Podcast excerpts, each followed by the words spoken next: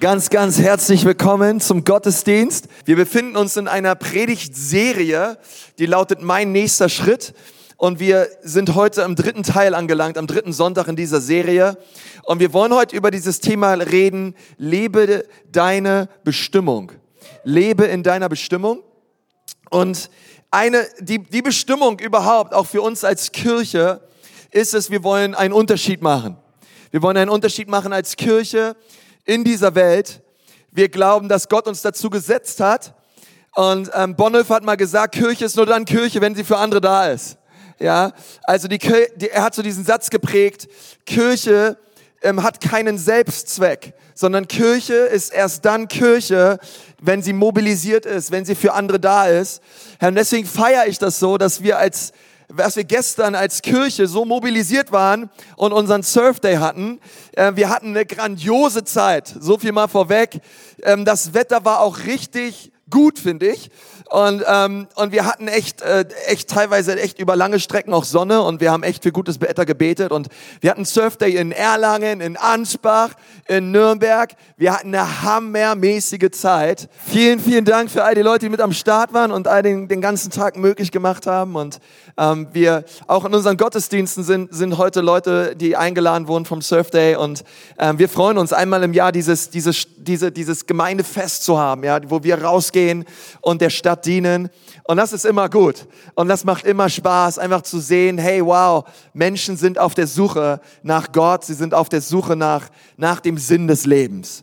Und ich glaube, das liegt in uns allen drin, oder? Ich glaube, jeder Mensch hat dieses innere Bedürfnis, einen Unterschied machen zu wollen im Leben. Äh, auch in dem Leben von anderen Menschen. Hey, wenn du ich glaube, wenn du, ähm, und das, da geht's ja heute um Bestimmung, ja, wenn du, ich glaube, ich glaube, wir alles kennen es, dass wir mal was gemacht haben und dann haben wir mit der Zeit gemerkt, ey, alles, was wir vielleicht gearbeitet haben oder gemacht haben, vielleicht hast du schon mal was aufgebaut oder was kreiert und dann merkst du, du hast es falsch aufgebaut und du musst doch mal von vorne anfangen. Mir ist das schon öfter passiert im Leben und du merkst denn, ey, die ganzen Stunden Arbeit, die ich investiert habe, die waren eigentlich für die Katz. Wer von euch weiß, was ich meine, ja? Man ist so richtig frustriert und ich glaube, ich meine, stell dir mal vor, du würdest am Fließband arbeiten in irgendeiner Firma und irgendwann würde einer ankommen zu dir und sagen, hey, alles, was du die Jahre, was du jahrelang an diesem Fließband gearbeitet hat, hast, das hat keinen Wert. Wir, denn ehrlich gesagt, es macht gar keinen Sinn und alles, was wir hier produziert haben, ist für die Katz. Ich glaube, äh, jeder normal tickende Mensch würde mit der Arbeit aufhören. Weil ich glaube, wir alle, es ist die Motivation des Menschen, dass wir äh, etwas bewegen wollen. Wir wollen etwas, wir wollen nicht, wir wollen nicht für nichts arbeiten, sondern wir, wir brauchen diese intrinsische Motivation. Wir wollen etwas bewegen. Wir wollen einen Unterschied machen. Wir wollen nicht einfach nur so arbeiten, essen, schlafen und das war's. Sondern ich glaube, Gott hat das in das Herz des Menschen hineingelegt. Gott hat uns einen Sinn im Leben gegeben und er, er weiß, wir sind keine Maschinen, wir sind keine Roboter Roboter, die einfach nur funktionieren, sondern es gibt ein inneres Bedürfnis. Ein bekannter Buchautor hat mal gesagt, würde man auf den Mars fliegen und es würde dort Marsmännchen geben, wovon ich jetzt nicht ausgehe, aber nehmen wir mal an, es würde sie geben und man würde diese Marsmännchen befragen und Untersuchungen anstellen und diese Marsmännchen würden sagen, dass sie Durst haben, dann könnte man und müsste man davon ausgehen, dass es auf dem Mars Wasser gibt denn die Menschen haben Durst. Okay? Und ehrlich gesagt, wenn wir uns diese Welt anschauen, dann und, und wir befragen die Menschen und wir sehen die Menschen und ehrlich gesagt als Pastor, ich arbeite viel mit Menschen zusammen. Überall auf der Welt, egal wen man fragt, schreit der Mensch nach dem Bedürfnis von Liebe. Jeder Mensch möchte geliebt werden. Jeder Mensch sehnt sich nach Liebe. Und wir suchen diese Liebe. Wir, versuchen, wir suchen sie überall. Wir suchen sie in Beziehungen. Wir suchen sie in unseren Kindern. Wir suchen sie in unserer Arbeit. Wir suchen sie im Geld. Wir suchen sie in Erfolg, in Reputation. Es gibt so viele Quellen, wo wir versuchen, diese Liebe zu suchen und anzuzapfen. Und, ähm, und dabei ist es, ist es, glaube ich, Gott, der uns gemacht hat. Ich meine, Gott, Gott hat dich gemacht. Gott hat mich gemacht. Wenn wir in diesem Bild einer Maschine bleiben, ja, oder eines Roboters, hey, den hat irgendwer kreiert, den hat irgendwer gemacht. Und auch du wurdest gemacht. Gott hat dich erschaffen. Du bist kein Produkt des Zufalls, sondern Gott hat dich gewollt. Er hat dich auf, er hat dich auf diese Erde gesetzt zu dieser Zeit, weil er dich wollte. Alles, wenn du in die Natur schaust, alles hat eine Ordnung. Alles hat eine Struktur da draußen. Wenn du dir die Planeten anschaust, sie alle, sie, sie verlaufen in Bahnen. Ja, wenn du dir die Natur anschaust, es hat alles eine Struktur und alles eine Bahn. Gott hat diese Welt wunderbar gemacht. Und er hat auch dich gemacht. Er hat dich kreiert mit einem tiefen intrinsischen Bedürfnis nach Liebe. Und dein Schöpfer, Gott, er möchte dieses Bedürfnis in deinem Leben stillen. Er möchte dir seine Liebe schenken und, ähm, und du kannst diese Liebe erleben. Du kannst diese Liebe Gottes erleben in deinem Leben und, ähm, und das möchte Gott tun in unser aller Leben. Gott möchte, den, Gott, Gott möchte das Bedürfnis nach Liebe in uns stillen. Und, ähm, und, das, und das, ist, das ist der Sinn des Lebens. Der Sinn des Lebens ist es, von Gott geliebt zu werden und zu lieben. Und da kommen wir zu dem Thema. Ja, wir, Gott, Gott hat uns dazu gemacht, einen Unterschied zu machen auf dieser Welt. Gott, Gott hat das uns hineingelegt, andere Menschen zu lieben, anderen Menschen dienen zu wollen. Es ist in uns drinne. Und ich glaube, wenn wir ehrlich sind, wir alle wollen das. Wir alle, ich glaube, keiner ist hier und sagt, na ja, ich möchte, ich bin mit meinem, ich bin einfach, ich hoffe nicht, dass du hier bist und sagst, ich bin einfach nur lebensmüde und lebenssatt und ich habe keinen Bock mehr auf gar nichts. Ich hoffe das nicht. Aber wenn es auch so ist, Gott möchte dich ganz besonders berühren. Und er möchte durch dein Leben etwas tun. Er möchte dich, dich berühren mit seiner Liebe und er möchte auch durch dich diese Welt berühren.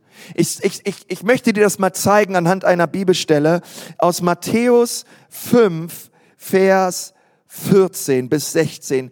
Das ist die Bergpredigt Jesu. Und da lesen wir was sehr Interessantes. Dort sagt Jesus, ihr seid das Licht der Welt. Ihr seid das Licht der Welt, wie eine Stadt auf einem Berg, die in der Nacht heller strahlt, damit alle es sehen können. Niemand versteckt ein Licht unter einem umgestülpten Gefäß. Er stellt es vielmehr auf einen Lampenständer und lässt es für alle leuchten. Genauso lasst eure guten Taten leuchten vor den Menschen, damit, okay, das ist cool, da, da kommt die Motivation, da kommt das hinein, was Gott vorhat, damit, wenn du dein Licht leuchten lässt, damit, wenn dein Glaube nicht länger nur eine Privatsache ist, alle sehen können, und euren Vater im Himmel dafür rühmen. Das ist die Motivation, dass Gott gerühmt wird, dass er, dass sein Name geehrt wird durch unser Leben. Und, ähm, und ich, ich, ich, ich wünsche mir das so in diesem Gottesdienst, dass du hier rausgehst und zwei Sachen weißt. Das eine, ich, ich hoffe und bete, dass du weißt, dass du geliebt bist von Gott. Dass du weißt, dass es ein, ein Vater im Himmel gibt, der Interesse hat an dein Leben. Und dass du zweitens weißt, dass, dass dieser Gott dich gebrauchen möchte. Du bist geliebt und du wirst gebraucht. Schau mal deinen Nachbarn an, sag ihm mal, du bist geliebt und du wirst gebraucht. Ähm, du bist geliebt und du wirst gebraucht. Und ehrlich gesagt, das ist eine unserer Kernwerte für, als, für uns als Ecclesia Church. Hey, zu sagen, das stimmt, wir sind Kirche, wir sind für andere da. Wir wollen was bewegen in dieser Stadt Nürnberg. Wir wollen was bewegen in Erlangen, in Ansbach. Wir wollen was bewegen in den Städten, wozu Gott uns gerufen hat. Kann irgendwer dazu Amen sagen? Hey, das ist so, hey, wir wollen was bewegen. Wir, wir, wir wollen sehen, wie Gottes Liebe ausgeht, herausgeht von Kirche zu den Menschen in diese Gesellschaft. Und, und das ist deswegen ganz wichtig, dass wir verstehen, dass es im Christsein, manchmal glaube ich, ist das so ein bisschen in unserem Kopf drin, dass Christsein so eine Zweiklassengesellschaft ist. Ja, es gibt auf der einen Seite die Gemeindemitglieder und dann gibt es die Angestellten. Ja, manchmal ist es so bei uns drin, wenn wir so darüber reden, einen Unterschied zu machen und rauszugehen und Licht und Salz zu sein und, und für, für Jesus, äh, von Jesus zu erzählen, dass hier mancher vielleicht so in Erlangen hier in Nürnberg sitzt und sagt, na ja, Halleluja, dafür haben wir doch einen Pastor angestellt. Herr, hier bin ich. sende meinen Pastor. Ja, der wird schließlich dafür bezahlt. Come on. Ja, und manchmal denken wir so, ey, das, es, es gibt so, es gibt quasi die Gemeindemitglieder und da gibt es, wie, damals hat man gesagt, es gibt so den Klerus. Ja, das war so eine katholische Kirche. Äh, das waren dann so die Geistlichen. Ja, der Klerus ähm, oder, oder die Kleriker, ja, das waren die, die damals Latein konnten weil die Bibel ja noch nicht ins Deutsche übersetzt war zum Beispiel. Und dann sind die ganzen, da ist der Pöbel gekommen, ja, da sind die ganzen Leute gekommen und äh, der Klerus hat dann quasi die Bibel gelesen und sie ausgelegt, weil kein anderer es lesen konnte. Ja, man, das, das Volk wurde ja bewusst dumm gehalten. Ja, und manchmal heutzutage ist es immer noch bei uns drin. Ja, wir denken, naja, es gibt halt so die Gemeindemitglieder und die kommen dann Sonntag für Sonntag an und der Geistliche soll dann die Bibel auslegen und uns was von Jesus erzählen. Ja, äh, äh, preis den Herrn für Reformation, preis den Herrn, dass diese Zeit vorbei ist, dass wir selber mündig sind, dass wir selber eine Bibel haben, dass wir selber das Wort Gottes lesen können und dass Gott zu jedem Einzelnen von uns spricht. Oh, das ist so wichtig. Okay, die Zeit von Schnabel auf und rein und nach Hause und hoffentlich hält das sieben Tage, bis ich wiederkomme. Hey, die muss vorbei sein.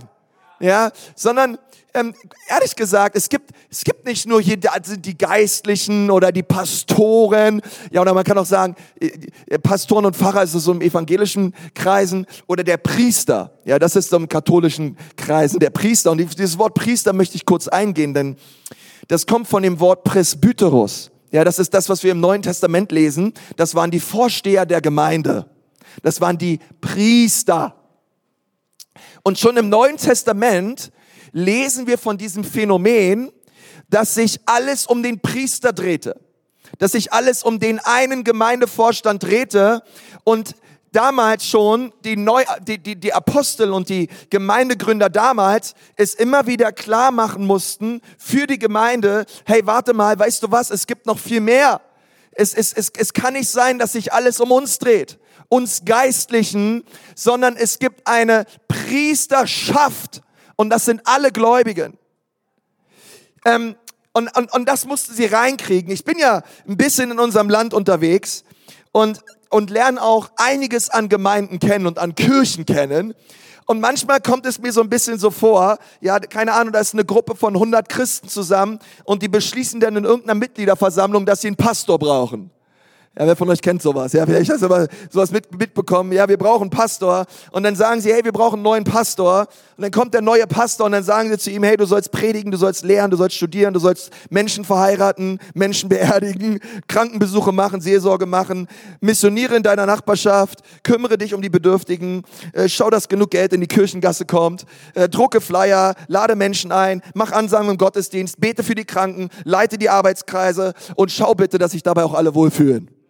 Ja, es ist so ein bisschen die, die Arbeitsbeschreibung, ähm, die man dem, dem Pastor dann so mitgeht. Und wenn der Pastor dann äh, sich dieser Vielzahl von Aufgaben gut stellt und sich reinkniet und sein aller, allerbestes gibt, dann darf er bleiben und, ähm, und die Gemeinde wächst und dann, keine Ahnung, und dann wächst die Gemeinde und dann stellt man eine Sekretärin an oder man stellt einen Jugendpastor an oder einen Kinderpastor an oder noch einen Pastor an und noch einen Pastor an und noch einen Pastor an. Denn die Aufgaben werden ja immer mehr und irgendwer muss es ja machen. Deswegen müssen wir mehr Leute anstellen. Und ohne es mitzubekommen, sind, fallen wir wieder zurück in genau das, was wir vor Hunderten von Jahren hatten. Dass wir Geistliche haben, die angestellt sind und den Dienst tun und der Rest schaut zu. Und der Rest genießt. Ja, und das ist, ähm, und, und, und, und das ist etwas, da, da möchte ich ganz kurz drüber reden mit uns. Ist das in Ordnung überhaupt? Ja, ähm, weil die Bibel genau das Gegenteil sagt. Ähm, weißt du, ich, ähm, ich möchte mal so viel sagen, ich, ich bin zwar Pastor, okay, das ist vielleicht ein, ein Titel, den man hat oder so, aber lass mich dir was sagen, ich bin kein Stück geistlicher als du. Ich kenne das manchmal unterwegs ist, ja, man setzt sich am Pastor, als Pastor an den Tisch, man ist irgendwo zu Besuch, ja, der Pastor muss fürs Essen beten. Ja, oder bist mit Leuten unterwegs, wir müssen aufpassen, was wir sagen, der Pastor ist ja mit dabei, ja, also heute mal keine Schimpfwörter. Ähm, und es ist alles nett und so weiter, aber lass mich dir was sagen, das Gleiche, was Gott in mir tut, möchte auch in dir tun. Das gleiche, was Gott durch mich tut, möchte auch durch dich tun. Mein Vater im Himmel liebt mich nicht mehr als dich und keinen anderen Pastor oder Priester auf dieser ganzen Welt, weil Gott sieht alle gleich. Natürlich gibt es unterschiedliche Ämter und Berufungen, aber das sollte uns nicht davon abhalten, uns zurückzulehnen und zu sagen, na ja, das sollen halt die Geistlichen tun, okay? Sondern ehrlich gesagt, wir sind alle Geistliche. Insofern wir an Jesus glauben und ihm nachfolgen. Ähm, und deswegen möchte ich dir mal ähm, etwas sagen. Ähm, ich bin nicht der einzige Pastor oder Priester in der Ecclesia Church. Auch du bist ein Priester oder eine Priesterin. Ja?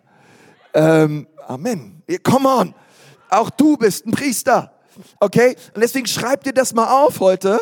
Ähm, der erste Punkt lautet nämlich, ich bin ein Priester. Ich weiß nicht, ob du das wusstest oder nicht, aber jetzt spreche ich es dir mal zu. Du brauchst dafür keine Ordinationsfeier die fand jetzt einfach mal statt, okay? Du bist ein Priester. Und ich möchte dir sagen, wo ich das her habe. Ich habe das aus 1. Petrus 2, Vers 9. Dort sagt Petrus, er spricht nämlich genau das Phänomen an in der Gemeinde. Er sagt, ihr seid anders, denn ihr seid ein auserwähltes Volk. Ihr seid eine königliche Priesterschaft. Gottes heiliges Volk, sein persönliches Eigentum. Guck mal, ist da irgendwer dankbar drüber, dass wir zu Gott gehören? Okay? Hey, und wir sind eine königliche Priesterschaft. Wir sind nicht mal Priester, wir sind auch königliche Priester. Das ist eine Krönung von Allerfeinsten, ein, ein Titel, wie es ihn keinen zweiten gibt auf dieser Welt. Ähm, und, und damit ist das, damit sind wir gemeint, die wir an Jesus glauben. So seid ihr ein lebendiges Beispiel für die Güte Gottes. Warum? Denn er macht aus Sündern Priester. Denn er macht aus Sünder Pastoren. Denn er macht aus Leuten, die vorher, ähm, die vorher in Sünde waren und verloren waren und in Finsternis stecken, er holt sie heraus und er krönt sie mit Würde und mit Gnade und mit Erbarmen und er macht, er macht aus Minus Plus. Ja, das ist so cool. Das ist die Güte Gottes. Denn er hat euch aus der Finsternis in sein wunderbares Licht gerufen. Herr, wenn du in diesem Licht bist und du merkst, wow, Jesus hat mich errettet, Jesus hat mich befreit, hey, dann bist du ein Priester. Dann bist du ein Priester. Und du hast das von Gott zugesprochen bekommen. Ähm, und du sagst dir, ja, aber ich, konntest, ich war gar nicht aus dem The auf dem theologischen Seminar, ich habe gar nicht Theologie studiert. Ja, das ist genau die Sache, die muss aus unserem Kopf heraus. Ja, hey, wenn du bei Siemens bist und jemand fragt dich, hey, was machst du so, sagst, ich bin Priester. der dich ansagt, ja, nebenbei arbeite ich auch bei Siemens, come on, kein Problem, aber ähm, ich habe auch, ich habe auch eine, ich habe eine Berufung. Gott, Gott hat mich in den vollzeitlichen Dienst gerufen. Ich bin Vollzeitler. Und das ist nicht nur etwas, was einige wenige tun, Privilegierte, die irgendwie bezahlt werden. Ich halte es wirklich und wirklich, ich halte es für ein Riesenvorrecht, dass ich mein Brot und mein Wasser verdiene, dadurch, dass ich ähm, in der Kirche angestellt sein darf. Das ist für mich ein Riesenvorrecht. Ich liebe das. Aber ich möchte, dass wir das wissen. Wir sind eine Priesterschaft. Wir sind gemeinsam unterwegs. Jeder einzelne von uns. Ähm, äh, aber lass mich dir was sagen. Du bist nicht einfach nur ein Priester, sondern du bist auch ein Priester mit einer Bestimmung. Das ist der zweite Punkt. Ähm, du hast eine Bestimmung für dein Leben. Die Bibel sagt, dass Gott Gaben verteilt. Und deswegen ist es so wichtig, ja, nicht jeder in der Kirche sollte alles tun. Nicht jeder in der Kirche sollte auch irgendwas tun, wonach er gerade, wonach ihm gerade der Sinn steht, sondern Gott hat Gaben verteilt. Ja, und Leute können andere Dinge unterschiedlich gut. Ja, da gibt es Leute, die haben ähm, solche Gaben und solche Fähigkeiten und und deswegen nennt die Bibel die Gemeinde Jesu auch den Leib Christi. Und dieser Leib, mein Leib, unser hat verschiedene Funktionen, verschiedene Gliedmaßen, okay? Ähm, da gibt es Hände, da gibt es Füße und, und, und, und, und, und, und verschiedenste Organe und alles ist wichtig. Da gibt es nicht, das ist wichtiger als das andere, sondern im Zusammenspiel wird was richtig Powervolles draus. Und du hast einen Platz im Leib. Du hast einen Platz im Leib Jesu. Es gibt von der Barna Group ähm, eine, eine Studie darüber. In, in England und in den USA wurde die durchgeführt und man hat ganz viele Gemeinde- und Kirchenmitglieder gefragt, was ist eigentlich deine Gabe, die du von Gott bekommen hast? Und nur 13 Prozent aller Befragten konnten diese Frage beantworten.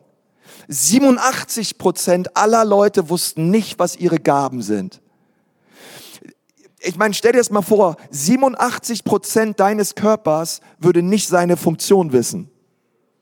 Du würdest nicht mehr da sitzen, wo du gerade sitzt, du würdest einfach zusammenklappen.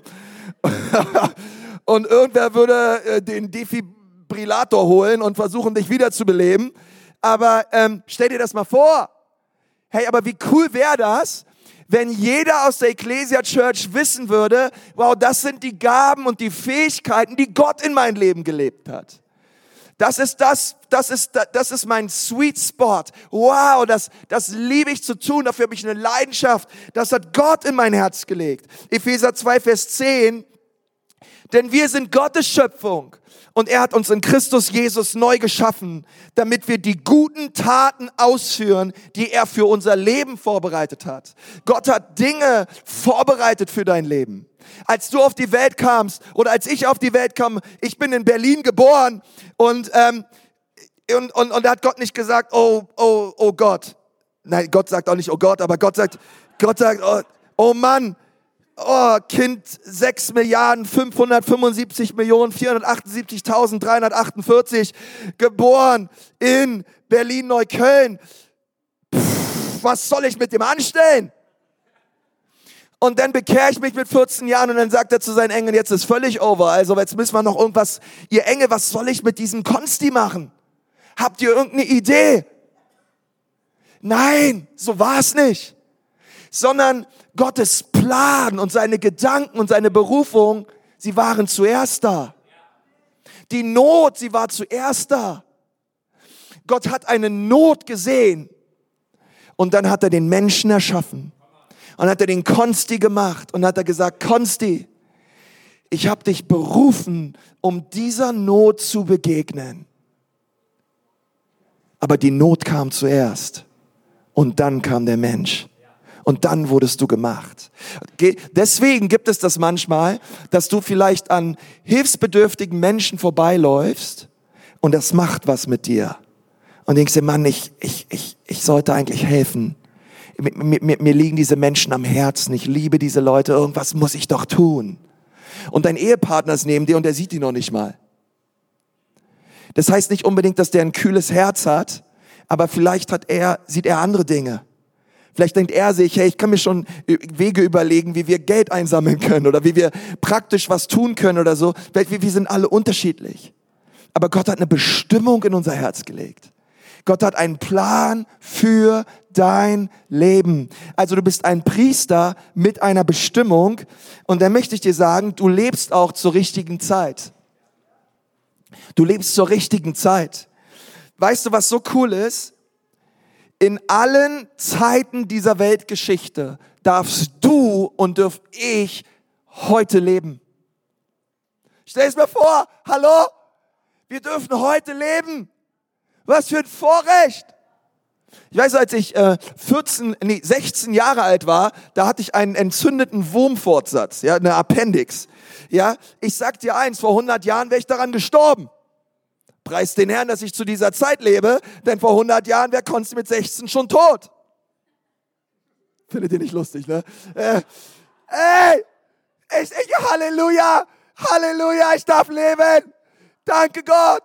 Zu dieser Zeit, ey, du darfst heute leben. Du darfst heute leben in dieser herrlichen Zeit. Der sagt, Konsti, was ist herrlich? Na, da werden wir gleich drüber reden. Epheser 5, Vers 15 achtet sorgfältig darauf, wie ihr lebt. Handelt nicht unklug, sondern bemüht euch weise zu sein. Nutzt jede Gelegenheit, in diesen üblen Zeiten Gutes zu tun. Herr, wie cool ist es, dass wir zu dieser Zeit leben dürfen. Zu dieser richtigen Zeit. Dass du heute lebst und dass du dort wohnst, wo du wohnst. Das ist kein Zufall. Gott hat einen Plan und eine Mission für dein Leben. Du bist nicht nur ein Priester mit einer Bestimmung zur richtigen Zeit, sondern du wurdest auch gemacht, viertens, um einen ewigen Unterschied zu machen. Du wurdest dafür gemacht. Ähm, ich, bin, ich bin noch nicht einmal hier, um gute Werke zu tun. Ähm, das, keine Ahnung, das schockiert dich vielleicht, aber ehrlich gesagt, wenn wir die ganze Welt ernähren könnten, und die Menschen hören trotzdem nichts von Jesus und gehen verloren, haben wir trotzdem verloren. Ähm, wir brauchen beides. Wir müssen, äh, wir müssen natürlich einen sozialen Unterschied machen, aber die Menschen brauchen auch Jesus. Und deswegen dürfen wir einen ewigen Unterschied machen. Einen Unterschied machen, der in Ewigkeit Bestand hat. Ein, ein, ein, ein, ein, ein, ein, ein Unterschied, der Menschen in die Ewigkeit zu Gott bringt, in den Himmel. Eine ewige himmlische Belohnung. Das ist das, wonach ich aus bin. Und ich hoffe, du auch. Also wir dürfen wissen und zusammenfassend sagen, ich bin ein Priester mit einer Bestimmung. Ich lebe zur richtigen Zeit, um einen ewigen Unterschied zu machen. Können wir das mal ganz kurz alle zusammen ausrufen. In Erlangen, hier in Nürnberg, so laut wir können. Ich bin ein Priester und habe eine Bestimmung. Ich lebe genau zur richtigen Zeit, um einen ewigen Unterschied zu machen. Come on, ist irgendwer dafür dankbar? Das ist, äh, ey, das ist das Ziel unserer Kirche, dich dahin zu bringen dass du das lebst und dass du das verstehst. Und ich hoffe, dass es ganz, ganz, ganz, ganz tief in dein Herz sagt. Und jetzt sitzt du vielleicht hier und sagst, Pastor, also keine Ahnung, ja, davon bin ich ja meilenweit entfernt. Also was ich da gerade gesagt habe, ich kann das noch nicht mal, vielleicht sitzt du sogar hier und hast mit Gott überhaupt nichts am Hut. Ja, sagst du, was, was, was redet ihr hier? Ähm, die Wahrheit ist trotzdem da, dass Gott dich dahin führen möchte. Dass du einen ewigen Unterschied machst in deinem Leben angetrieben und motiviert durch die Liebe, die Gott dir schenken möchte.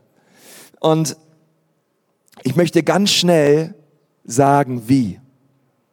Wie kann ich das leben? Wie kann ich das tun?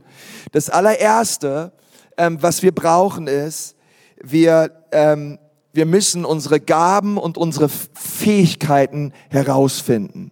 Finde das heraus. Finde deine Gaben und deine Fähigkeiten im Leben heraus. Damit meine ich, hey, wofür brennt dein Herz? Was treibt dich um? Was, was, was gibt dir eine Riesenleidenschaft in dein Herz? Aber eins ist völlig klar. Jeder Mensch, der meine Stimme hört, hat eine Gabe. Jeder. Du hast eine Gabe. Du, Gott, Gott hat dir was gegeben und dass du es einsetzt und damit das Leben von anderen Menschen bereicherst. Gott hat es dir gegeben. Und sag nicht, ich hab nichts, ich kann nichts, ich bin niemand. Nein, du bist ein Priester mit einer Bestimmung, so liebst zur richtigen Zeit, um einen ewigen Unterschied zu machen mit den Gaben, die Gott dir geschenkt hat.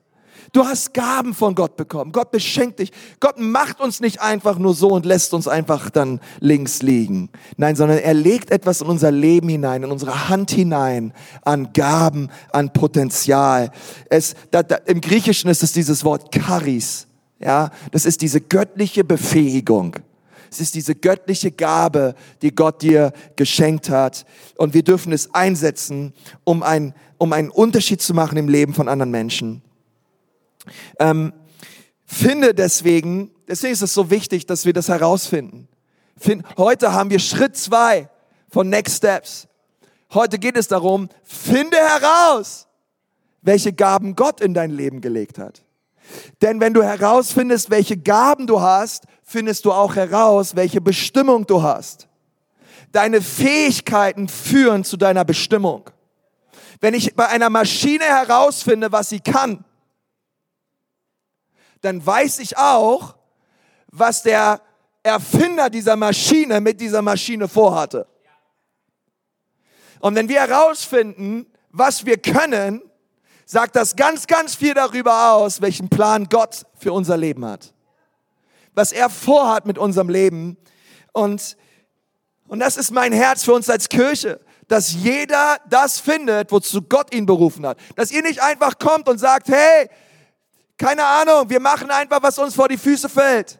Nein, sondern lass uns gemeinsam das tun, wozu Gott uns berufen hat.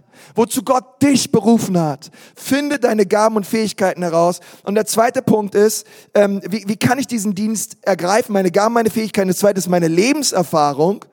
Meine Lebenserfahrungen sagen ganz viel darüber aus. Auch wo ich anderen Menschen begegnen kann, helfen kann, sie weiterbringen kann im Leben. Okay? Ähm, deine Lebenserfahrung. Deswegen haben wir Kleingruppen, die so sind, wie sie sind. Denn in unseren Kleingruppen geht es darum, dass Menschen genau das weitergeben, was Gott sie, ihnen aufs Herz gelegt hat. An Gaben, an Fähigkeiten, aber auch an Lebenserfahrung, dass wir es weitergeben und dass wir anderen Menschen helfen. Und das Dritte ist, und damit möchte ich abschließen, meine Täler. Es sind meine Gaben, es ist meine Lebenserfahrung und es sind die Täler in meinem Leben ähm, womit ich anderen Menschen helfen kann. 2. Korinther 1, Vers 3. Gepriesen sei Gott, der Vater von Jesus Christus, unserem Herrn. Er ist der Ursprung aller Barmherzigkeit und der Gott, der uns tröstet. Ist irgendwer dankbar für einen Gott, der uns tröstet? Aber lasst euch aber gleich was sagen. Gott tröstet uns nicht einfach nur, um uns zu trösten, sondern er hat einen Plan mit uns. Er tröstet uns mit einer Absicht. Vers 4, in allen Schwierigkeiten tröstet er uns. Und jetzt kommt dieses gleiche damit, was wir schon aus Matthäus 5 hatten. Damit. Warum? Wozu? Damit wir andere trösten können. Wenn andere Menschen in Schwierigkeiten geraten, können wir ihnen den gleichen Trost spenden, wie Gott ihn uns geschenkt hat. Ist das nicht stark? Meine Bestimmung sehe ich nicht nur meinen Gaben, nicht nur meiner Lebenserfahrung, sondern ich sehe, es, ich sehe es auch durch die Täler, durch die ich gegangen bin in meinem Leben. Und ich glaube, ich glaube, dass viele bei so einer Predigt abschalten und sagen, naja, Konsti, ich weiß nicht, ob Gott mich wirklich gebrauchen kann. Wenn du wüsstest, was ich durchgemacht habe, wenn du wüsstest, was ich schon gemacht habe in meinem Leben, was ich schon erlebt habe, du sitzt hier und sagst, ja Pastor, keine Ahnung, aber ich bin geschieden. Kann ich trotzdem Priester sein und ewigen Unterschied machen? Ja, na klar. Perfekt. Ich meine nicht perfekt, dass du dich erscheinen lassen, es tut mir leid, das ist sicherlich blöd. Aber du kannst wahrscheinlich anderen Menschen, die geschieden sind, viel, viel besser weiterhelfen als ich. Und du kannst ihnen zeigen, was Gott vorhat in ihrem Leben. Vielleicht sitzt du hier und sagst, Pastor, aber ich war, Drogen, ich war drogensüchtig, wie will Gott mich gebrauchen? Ey, perfekt. Ich meine nicht perfekt, dass du mal Drogen genommen hast. Aber weißt du, durch das, was du erlebt hast und das, was du durchgemacht hast und wie Gott dich rausgeholt hat und dich erlöst hat, kannst du ein großartiges Zeugnis sein in den Leben von anderen Menschen. Und kannst sagen, hey, nur weil ich gewisse Sachen durchgemacht habe, bedeutet es noch lange nicht, dass diese Dinge mich disqualifiziert haben sondern sie qualifizieren mich, mich neu auszurichten und zu sagen, Gott, in meiner Vergangenheit sind Dinge passiert, die waren nicht in Ordnung und ich danke dir, dass du mich reinwäschst durch dein Blut. Aber ich schaue jetzt nach vorne, Gott. Und ich glaube, dass ich gesetzt bin von dir in einen vollzeitlichen Dienst mit einer Bestimmung zur richtigen Zeit einen ewigen Unterschied zu machen in den Leben von Menschen. Und ich lasse nicht länger meine Vergangenheit mich runterziehen, und mir meine Zukunft verbauen, sondern ich schaue auf Gott. Er ist der Erlöser, er ist der Neumacher und er gibt mir Berufung. Er gibt dir Berufung. Und ich sage, es ist nicht alles gut gelaufen, Gott, aber du kannst mich trotzdem gebrauchen. Hier bin ich. Gebrauch mich. Lass dich mal so ein, einfach dort, wo du, wo du sitzt. Schließ doch mal die Augen. Ich möchte gern noch mit euch beten. Herr Jesus, wir danken dir von ganzem Herzen, dass du so ein guter Gott bist. Und wir wollen dich jetzt so bitten, Herr, dass du uns berührst. Danke, dass du jeden Menschen in diesem Saal lieb hast. Und zwar so sehr, dass du deinen eigenen Sohn Jesus Christus für uns gabst. Damit keiner verloren geht, sondern damit alle gerettet werden, die deinen Namen anrufen. Vielleicht sitzt du hier und sagst, ja Pastor, das brauche ich ich, ich, ich, ich glaube, ich bin auf der Suche nach Liebe. Ich bin auf der Suche nach Vergebung. Ich merke in meinem Leben, ich habe Dinge getan, die waren vor Gott nicht in Ordnung. Aber ich möchte ihn heute bitten, dass er mir vergibt. Ich möchte ihn bitten, dass er mich verändert. Und ich möchte ihn bitten, dass er mich neu macht. Und du spürst das gerade in deinem Herzen, dass du gemeint bist. Und du möchtest Jesus einladen. Herr, dann kannst du das im Gebet tun. Alles, was es braucht, ist ein Gebet. Dieses Gebet könntest du auch selber sprechen auf deinem Platz, aber ich möchte gerne helfen von hier vorne. Und, und dir ein Gebet auch vorsprechen, welches du als dein Gebet nehmen kannst und es zu Gott sprechen kannst. Ein, das ist ein Gebet der Lebensübergabe. Und wenn du sagst, ja, das will ich beten, dann einfach während wir die Augen geschlossen haben, möchte einfach nur sehen, hey, wenn du sagst, ja Pastor, ich möchte dieses Gebet mitsprechen, einfach, einfach vor Gott und auch, und auch damit ich sehe, mit wem ich zusammen bete jetzt. Wer, wer ist alles da und sagt, ja, hier bin ich. Ich brauche Jesus. Heb doch mal deine Hand hoch und sag, Jesus, hier bin ich. Bitte rette mich an diesem Tag. Ich brauche dich. Ich brauche dich. Ich brauche dich, Jesus. Dankeschön, Dankeschön, Dankeschön, Dankeschön, Dankeschön, Dankeschön. Auch da hinten. Super. Danke für die Hände. Super. Könnt die Hände gerne wieder runternehmen. Lass uns gemeinsam beten. Herr Jesus Christus, bitte rette mich. Bitte vergib mir meine Schuld. Und bitte mach mich neu. Ich danke dir, dass du am Kreuz für meine Schuld gestorben bist. Und dass du wieder auferstanden bist. Und dass du meinem Leben Sinn schenkst. Danke für deine Liebe, Jesus. Ich empfange sie heute